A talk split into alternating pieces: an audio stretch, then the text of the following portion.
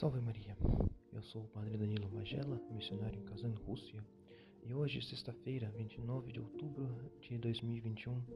vamos meditar sobre o Evangelho de São Lucas,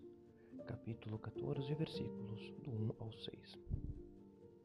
Nos evangelhos são muitos os episódios onde Cristo põe à luz a hipocrisia dos fariseus.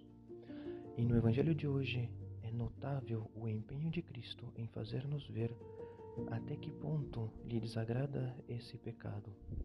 ou seja, a falta, a falsa aparência, o engano vaidoso. Deus ama a simplicidade do coração,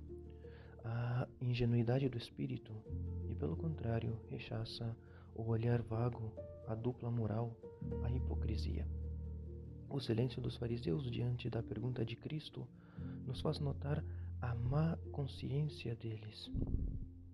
Diante deles havia um doente que buscava a sua cura por Cristo, mas o cumprimento da lei, ou seja, mera atenção à letra, com desprezo do espírito, e a fato a presunção de sua conduta honrável, os fazem escandalizar-se ante a atitude de Cristo, que, movido pela sua misericórdia, não se deixa levar pelo formalismo de uma lei e para curar essa cegueira farisaica, Cristo acrescenta: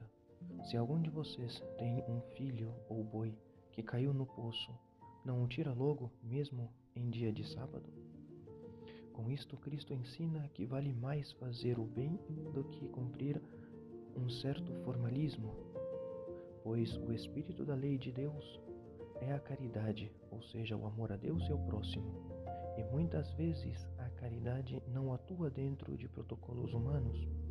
mas sim dentro da necessidade do coração humano movido por esse amor divino.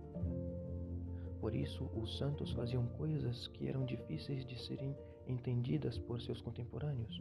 porque o espírito que lhes movia era o Espírito de Deus, ou seja, o Espírito Santo. Sendo o homem movido pelo Espírito de Deus, que é o Espírito Santo, ele se vê livre do formalismo farisaico da lei e se torna uma pessoa livre no cumprimento da mesma, não deixando para depois o bem que se pode fazer agora, nem dando muito crédito às normas dos homens e aos comentários das pessoas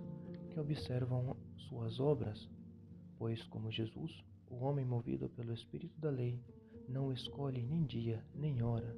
e muito menos lugar para fazer o bem àqueles que se aproximam dele. Peçamos a Deus, por intercessão de Maria Santíssima, a graça de dispor-nos a ajudar sempre a quem precisa de nós, sem inventar justificativas para dispensar esta obrigação urgente.